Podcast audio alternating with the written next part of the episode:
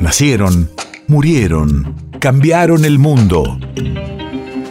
En Nacional Doc, siempre es hoy. Siempre es hoy.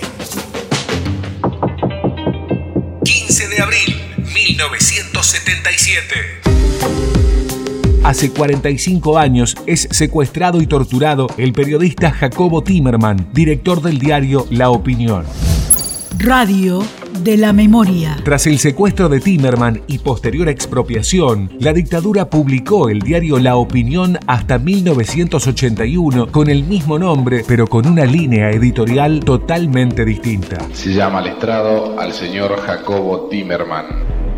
Le hago saber que el tribunal lo ha citado a prestar declaración como testigo en la causa seguida a los miembros de las tres primeras juntas militares del llamado proceso de reorganización nacional. Diga su nombre y apellido.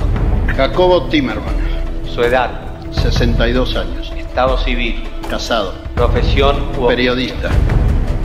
Me sacaron eh, violentamente a los empujones. Me pusieron un caño en la cabeza y dijeron que me, habían, que me ajusticiaban. Contaron hasta 10 y se largaron a reír.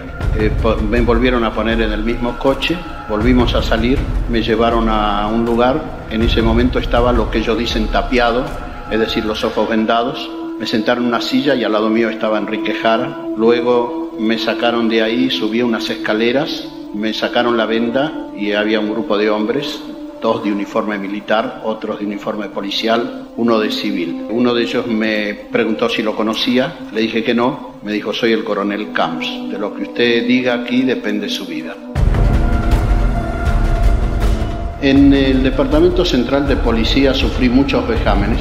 Me tuvieron una vez dos o tres días atado a una, a una escalera de, de pintor al lado de la peluquería, sin comer y dándome solo agua. Esto, eh, usted sale de puesto vasco y lo llevan... No, el puesto vasco estoy siempre, pero me llevan y me traen a la policía, pero una vez me dejaron tres días, donde estuve hasta abril del 78.